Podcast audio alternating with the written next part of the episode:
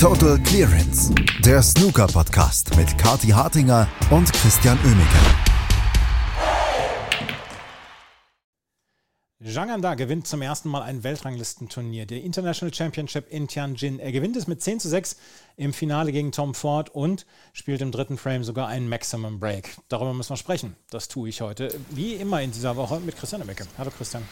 Hi Andreas. Die, das chinesische Snooker brauchte gute Schlagzeilen. Wir haben den Wettskandal gehabt vor ein paar Monaten, jetzt vielleicht schon fast ein Jahr her. Wir haben äh, so ein bisschen den Abstieg von Ding Junhui erlebt. Wir haben, ja, wir brauchten mal wieder eine gute Geschichte. Snooker ist endlich wieder zurückgekommen nach China, weil viele Turniere finden dort statt und ähm, wurde dann auch von einem durchaus sehr wohlgesonnenen Publikum ähm, empfangen. Und jetzt haben wir auch noch einen chinesischen Sieger. Und mit Zhang Anda könnte es kaum jemand besseren treffen, glaube ich. Ja, absolut richtig. Also das ist ähm, im Groben und Ganzen die Traumgeschichte oder die, die, das Märchen, was das chinesische Snooker so dringend gebraucht hat. Wir haben, du hast gesagt, den Wettskandal gehabt, in dem sich ähm, ja nicht nur äh, chinesische Spieler aus der zweiten oder dritten Reihe, sondern ähm, zwei absolute Topstars mit Zhao Shintong und Yan Bingtao selbst demontiert haben, ähm, die ja eigentlich die Nachfolge in Anführungsstrichen von Ding Junhui hätten antreten können. Wir haben den Abstieg von Ding Junhui in Anführungsstrichen, der sich ja nur über mehrere Jahre hinweg dann auch ein bisschen angedeutet hat gehabt. Ähm, wir haben äh, durch die Corona-Pandemie sämtliche Turniere auf chinesischem Boden verloren, die jetzt äh, so peu à peu wieder zurückkehren. Ähm, und das sind genau die Sachen, die das chinesische Snooker jetzt gebraucht hat äh, mit Zhang Anda, also diesen Turniersieg, um sich wieder so ein Stück weit auch daraus zu manövrieren, positive Schlagzeilen zu schreiben, neue Gesichter zu bekommen, die den Sport ähm, also die Snooker über die Grenzen hinaus dann auch ein bisschen bekannter machen ähm, und vor allem nicht nur Ding Junhui jetzt wieder als Gesicht zu haben in China, sondern mit Zhang An da auch so einen unheimlich sympathischen Kerl ähm, da, vor den, äh, da vor den Augen. Das ist äh, wirklich eine richtig gute Sache. CJ Hui hat schon eine ganze Menge dafür getan, muss ja. man sagen, als WM-Halbfinalist und auch viele andere chinesische Namen jetzt in dieser Saison. Aber dieser Triumphzug von Zhang Anda, der kann noch mal eine ganze Menge auslösen. Und ähm, das freut mich sehr, dass es tatsächlich durchgezogen hat. Und er wurde ja dann auch gebührend gefeiert dafür. Das wurde er und ähm, er hat es am Ende dann, ja, am Ende sogar souverän gewonnen. Wir sprechen gleich über das Match. Ich möchte nur einmal gerade darüber sprechen, weil du gerade darüber gesprochen hast, dass neue Namen dann auch äh, das chinesische Snooker braucht. Insgesamt das Snooker braucht ja neue Namen. Ich meine, wir freuen uns alle immer über Mark Williams, äh, John Higgins, Ronnie O'Sullivan Geschichten und auch Mark Selby etc. Aber dieser, dieser Sport braucht auch Auffrischung und da braucht es ein paar neue Gesichter. Und du hast ihn erwähnt, CJ Hui dann schon bei der WM mit dem Halbfinale, jetzt Zhang Anda hier mit dem Turniersieg. Es wird auch mal Zeit für eine Blutauffrischung im internationalen Snooker. Ja, absolut. Und äh, das sind äh, ja, es gab ja mehrere so eine Geschichten. Wir haben in den letzten Saisons ja äh, durchaus mehrere davon gehabt und leider ja auch mit Yan Bingtao, Zhao Shintong zwei Spieler, die sich da rein manövriert haben. Wir haben Fan, wir haben Fan Zhengyi gehabt, ähm, jetzt CJ Hui, der das WM-Halbfinale ja aus dem Nichts erreicht hat, jetzt Zhang An da. Also das chinesische Snooker ist in guten Händen. Wir haben ja auch so viele, ähm, so viele Neuankömmlinge in diesem Jahr gehabt, die ja auch schon brillant in die Saison gestartet sind. Ähm, ein Ma Hai Long, ein Hegu Qiang, Liu mhm. Hong Yu, das sind alles ähm, wirklich richtig gute Spieler, die einen guten Eindruck machen. Aber in der absoluten Weltspitze sieht es nochmal ganz anders aus. Da gibt es eigentlich jetzt in der letzten Zeit nur zwei, die da wirklich richtig haben mithalten können. Und das sind eben Ding Junhui, der viel von diesem, äh, von seinem Run mal wieder bei der UK Championship im letzten Jahr ja profitiert hat. Und Zhu Yulong, der so ansatzweise immer so an den Top 16 kratzt und da mitspielt. Aber jetzt Zhang Anda, wie der die letzten Wochen gespielt hat, das ist ja ähm, einfach eine, eine, eine, Wahnsinnsgeschichte ja auch. Der hat ja aus dem Nichts im Prinzip bei den English Open das Finale erreicht. Da hat ja auch schon keiner mit ihm gerechnet. Dann verliert er das am Ende noch gegen Judd Trump, obwohl er ja schon relativ gut geführt hat. Und jeder hätte es verstanden, wenn jetzt Zhang An da vielleicht auch mal wieder so ein bisschen von der Form wieder nach unten gegangen wäre. Aber nein, diese Woche in Tianjin in brillanter Art und Weise ähm, zum Titel gestürmt, im Finale zu keinem Moment zurückgeschaut, nur nach vorne. Der hat mit einer Nervenstärke und einem Selbstvertrauen da am Tisch gestanden. Das ist Wahnsinn. Da können sich sehr, sehr viele Spieler kleiner Seitenhieb an Jack Lisowski vielleicht an der Stelle, eine ganze Scheibe von, an, von abgucken. Also das freut mich ungemein und der Kerl ist so ungeheuer sympathisch ähm, wie der in Interviews auftritt und äh, wie, wie er heute dann auch nach dem, äh, nach dem Match äh, da ganz verloren stand und gar nicht wusste, ähm, ob ihm der Rummel jetzt gefallen soll, der da gerade gemacht wird oder nicht. Ähm, unfassbar äh, guter Kerl und ähm, freut mich richtig, dass der das hier durchgezogen hat und vor allem auch so einen richtig schönen ruhigen, schnörkellosen Spielstil. Vielleicht nicht unbedingt der schnellste Spieler, aber alles in allem spielerisch absolut in Topform und brillant. Und wir werden ihn höchstwahrscheinlich dann auch beim Masters sehen. Ne? Ich meine, gut, UK Championship kann noch eine ganze Menge durcheinander bringen, aber er hat sich in eine sehr gute Position gespielt.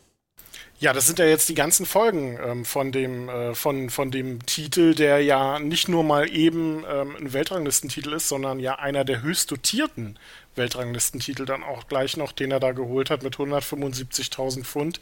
Das äh, katapultiert ihn in der Weltrangliste mal ebenso aus den 50er-Bereichen rein in die Top 16, genauso wie Tom Ford. Und der Leidtragende des Ganzen ist ähm, ein bisschen ironischerweise Ding Junhui, der aus den Top 16 herausfällt und sich damit für die UK Championship, wo er letztes Jahr noch so gut unterwegs war, jetzt erstmal qualifizieren muss.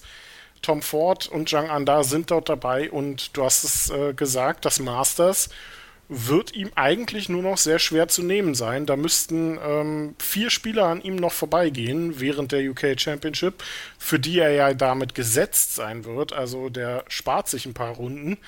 Ähm, bin ich sehr gespannt, wie das, äh, wie das äh, weitergeht. Also wenn der hier sein Masters-Debüt gibt als chinesische Nummer 1 dann auch noch. Also was für eine Wahnsinnsgeschichte. Tom Ford, über den sprechen wir gleich auch noch. Der war der Gegner von Zhang Anda im Finale dieser International Championship. Ich habe es gestern schon gesagt, also ein bisschen, ähm, also ein Match, was man nicht unbedingt auf der Pfanne hatte. Und es sah eigentlich danach aus, nach dem Mid-Session-Interval, als würde es eine spannende Nummer werden. Aber für das Highlight hat ja Zhang Anda gleich im dritten Frame gesorgt. Ja, sowas muss man auch erstmal machen in, ähm, in, einem wirklich großen Finale. Es war ja erst sein zweites äh, überhaupt auf der Tour und dann ein Maximum Break zu spielen. Also das ist eine, eine brillante Art und Weise. Ähm, ich ich habe ein paar, paar Stimmen gehört, die mich, äh, die, die, mir das zwischenzeitlich ein bisschen verleidet haben. Also sowohl in der internationalen als auch in der deutschen Community wurde sich da ein bisschen aufgeregt, dass das Maximum ja trotzdem unendlich lange gedauert hat. Und äh, ich mich dann wieder gefragt habe, Leute, also man kann es euch nicht recht machen so richtig. Ähm, über Mark Selby wird sich ja auch ständig beschwert, weil er angeblich so destruktiv spielt. Äh, guckt euch mal an, was der an Centuries in die Taschen ballert. Und jetzt soll Zhang Anda auch wieder äh, ein unfassbar langsamer Spieler sein. Finde ich gar nicht. Der hat 27,5 Sekunden gebraucht pro Stoß. 27,8 übrigens bei Tom Ford. Also der war übers Match gesehen sogar langsamer als Zhang Anda. So, kleiner Rand am Rande, das obliegt eigentlich Kati hier so ein bisschen, um sie dann mal gebührend zu ersetzen. War ein tolles Break, war ein tolles Maximum, ähm, sein zweites in seiner Karriere und das in einem so tollen Finale vor Heimpublikum zu spielen. Also das muss einer der größten Momente gewesen sein für ihn wenn da nicht noch ein größerer Moment dann ein paar Stunden später gefolgt wäre, als er dann tatsächlich den Titel geholt hat. Ähm, bis zu dem Zeitpunkt muss ich sagen, ähm, auch wenn Zhang Anda geführt hat und ja auch immer wieder geführt hat in der ersten Session, muss ich sagen, zu dem Zeitpunkt war ich eher noch der Meinung, Tom Ford holt das am Ende irgendwie. Ähm, also beide haben sich ja nicht wirklich abschütteln lassen, sind ja immer wieder dran geblieben. Es gab bis zum 5 zu 5, wenn einer in Führung gegangen war, sofort den Ausgleich durch den jeweils anderen. Da gab es ein paar sehr interessante Frames. Der siebte zum Beispiel, der ganz kurios und ähm, ein bisschen auch konträr zu dem, was in den Frames davor gezeigt wurde, lief. Da gab es keine hohen Breaks, es gab viele Safety-Duelle.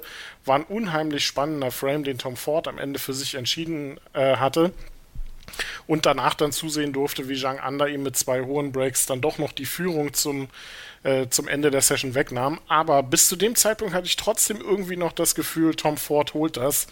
Und ähm, ja, muss ich sagen, das hat sich am Abend dann sehr schnell erledigt und das lag nicht nur daran, dass Zhang Anda weiterhin so unfassbar gut gespielt hat, sondern dass Tom Ford vor allem irgendwann einem Ding hat Oberhand werden lassen und das war Frustration.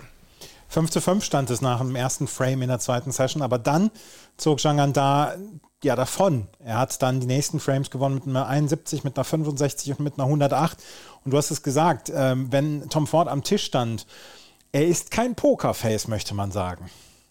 Ja, nicht so richtig. Also das, das was ihm ähm, in den Matches zuvor auch gelungen war, nämlich ruhig zu bleiben, so gegen Jordan Brown zum Beispiel, wo er auch mit durchaus vielen Rückschlägen zu kämpfen hatte. Und das, was ihn so stark gemacht hatte gegen Max Selby, gegen Barry Hawkins, das hatte er dann so zwischenzeitlich ein bisschen verloren. Ich glaube, er musste da ein bisschen dem, dem Druck Tribut zollen, denn für ihn war es durchaus vielleicht ein Tick mehr Druck als äh, für Jean Andar, für Tom Ford, der nun so viele Jahre dabei ist auf der Tour ähm, in seinem nächsten großen Finale stand, hat er auch noch keinen Titel geholt.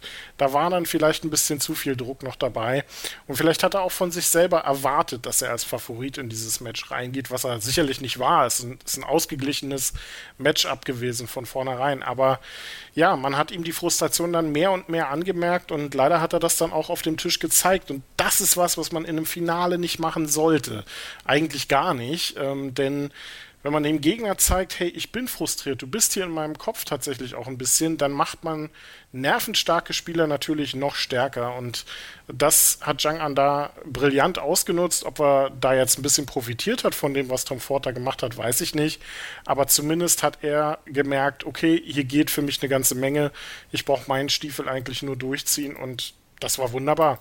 Er hat äh, die Chancen konsequent ausgenutzt. Ähm, immer, er war immer zur Stelle, wenn Tom Ford einen Fehler gemacht hat. Ähm, in, der, der letzte Frame war ja dann quasi nochmal ein, ein prominentes Beispiel dafür, als äh, Tom Ford mit einer 51 eigentlich ja komplett flüssig im Break war, hatte den Frame davor ja dann auch souverän gewonnen und der verschießt aus dem Nichts schwarz. Ähm, sein Kö, ich bin, mich würde mal sehr interessieren, ob er seinen Kö dann nach dem Match tatsächlich wirklich verschenkt hat an jemanden aus dem Publikum, nehmt mir das Ding hier weg. Ähm, ähm, oder ob das, äh, ob er das da jemandem gegeben hat, der es einfach nur von ihm weggetragen hat.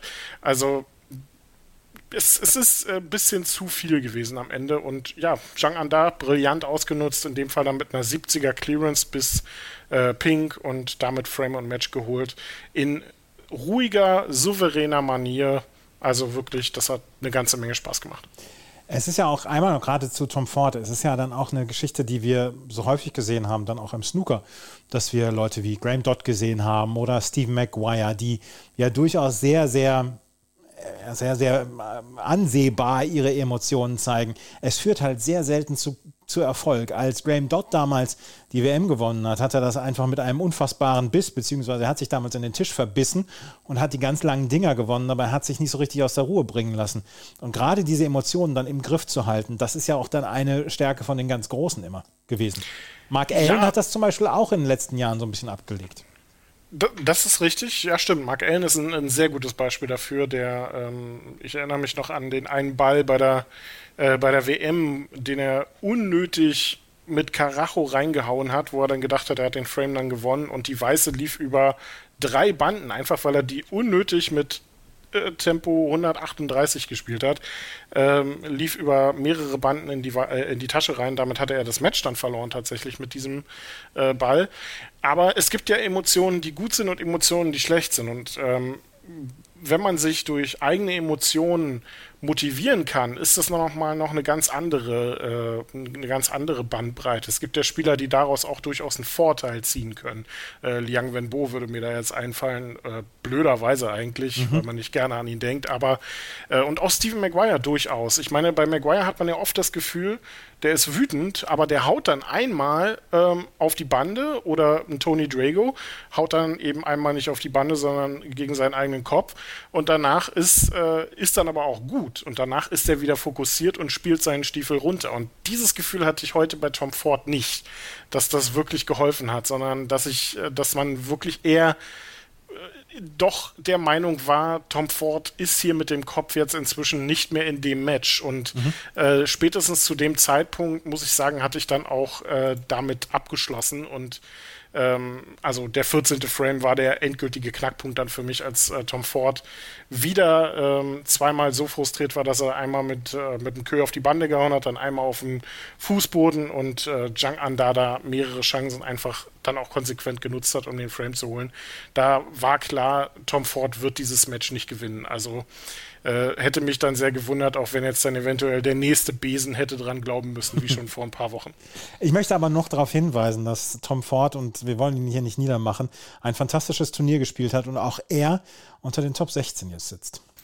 Natürlich, ähm, das wird man ihm nicht, äh, nicht wegnehmen. Für ihn ist es auch ein Riesenzahltag. Der nimmt 75.000 Pfund mit, mit äh, diesem Finale. Dafür, das gibt es für manche Turniersiege alleine. Ähm, der wird in seiner Karriere jetzt erstmals, also steht jetzt nicht, wird, er, er, steht erstmals in seiner Karriere in den Top 16 und das nach so langer Zeit.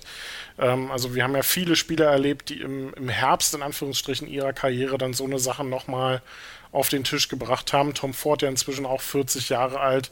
Also absolut brillante Leistung. Toll, dass er dran geblieben ist. Er hat ja auch gesagt, er ist mental aktuell in einer besseren Verfassung. Das hat man ihm auf jeden Fall auch angesehen. Also um Marco Fu, äh, Mark Selby, Barry Hawkins, um solche Namen aus dem Turnier zu nehmen, äh, da muss man dann auch wirklich sehr gut unterwegs sein. Und ich hoffe, er kann das Positive mitnehmen. Er wird äh, jetzt so ein bisschen den Grundstein gelegt haben, ähm, vielleicht fürs Masters, vielleicht nicht nur für äh, den World Grand Prix, sondern dann vielleicht mit ein bisschen Glück auch für die Players Championship oder sogar die Tour Championship. Also ist eine ganze Menge Positives, äh, was er da mitnehmen kann. Aber der Mann der Woche, der auf dem Weg dahin ja nicht nur Ding Junhui passenderweise, sondern auch Ronnie O'Sullivan mal wieder geschlagen hat, das war ganz klar Zhang Anda und dem gebührt den, dem gebührt alle Aufmerksamkeit jetzt, auch wenn es ihm vielleicht gar nicht so recht ist. Wirklich fantastische Turnierwoche für beide. Absolut. Und wir möchten einmal, einmal kann ich noch gerade sagen, was für ein launiges Turnier war das. Ja, ne, also ähm, es ist ja, wir haben ja sehr kuriose Halbfinals eigentlich gehabt, wo wir alle dachten, ja, okay, Ronnie O'Sullivan macht das jetzt in, ähm, in schöner, passender, dokumentationsträchtiger Manier. Ähm, wir haben äh, immer noch einen super, äh, super Turnierlauf von einigen Spielern gehabt. Und ist doch auch mal schön, wenn Judd Trump am Ende nicht gewinnt, oder? Also, haben wir jetzt in den letzten Wochen ja auch genug von gehabt. Also, es war ein, ein richtig tolles Turnier, hat sehr viel Spaß gemacht und ähm, da fällt einem dann auch mal so ein bisschen auf, dass man die, die chinesischen Turniere, das Publikum war ja auch fantastisch unterwegs die Woche, doch so ein Stück weit auch vermisst hat. Wenn auch das Handygebümmel nicht unbedingt. Aber alles in allem wirklich fantastisches Turnier. Und jetzt können wir uns ja dann auch gleich, äh, das geht ja komplett in die Vollen jetzt, auf die nächsten großen Turniere gefreuen. Also da macht der Snooker jetzt gar keine Pause hintereinander weg. Jetzt Champion of Champions, dann UK Championship. Und meine Güte, Andreas, danach gibt es das Shootout. Ja, das Shootout, ist, da freue ich mich seit einem halben Jahr drauf. Als nächstes gibt es aber jetzt erstmal das Champion of Champions. Und das fängt an mit Mark Allen gegen Jimmy White. Ja, ist dann äh, so ein bisschen äh, Kontrapolitik zu gestern oder zu heute. Ähm, es äh, wird interessant. Ähm, ich glaube nicht, dass der gute Jimmy White da große Chancen haben wird. Wobei was ja beim, beim Champion of Champions immer so eine, so eine lustige Sache ist eigentlich. Es ist ein Turnier der absoluten Top-Spieler der letzten zwölf Monate. Da sind die Turniersieger unter sich. Und wie steigt man ins Turnier ein? Mit so einem richtig schönen Best-of-Seven-Match. Mhm.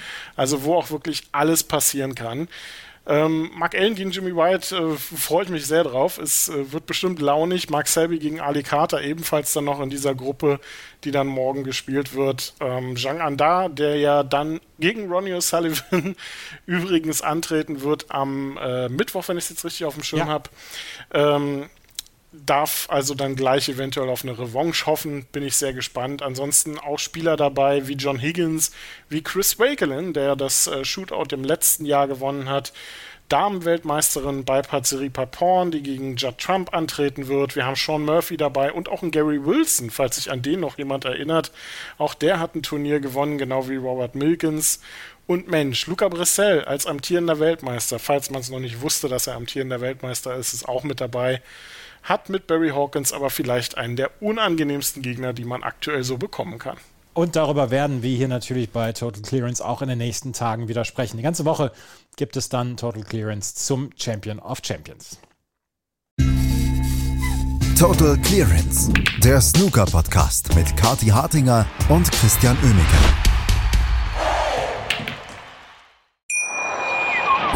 Wie baut man eine harmonische Beziehung zu seinem Hund auf? Puh, gar nicht so leicht. Und deshalb frage ich nach, wie es anderen Hundeeltern gelingt, beziehungsweise wie die daran arbeiten.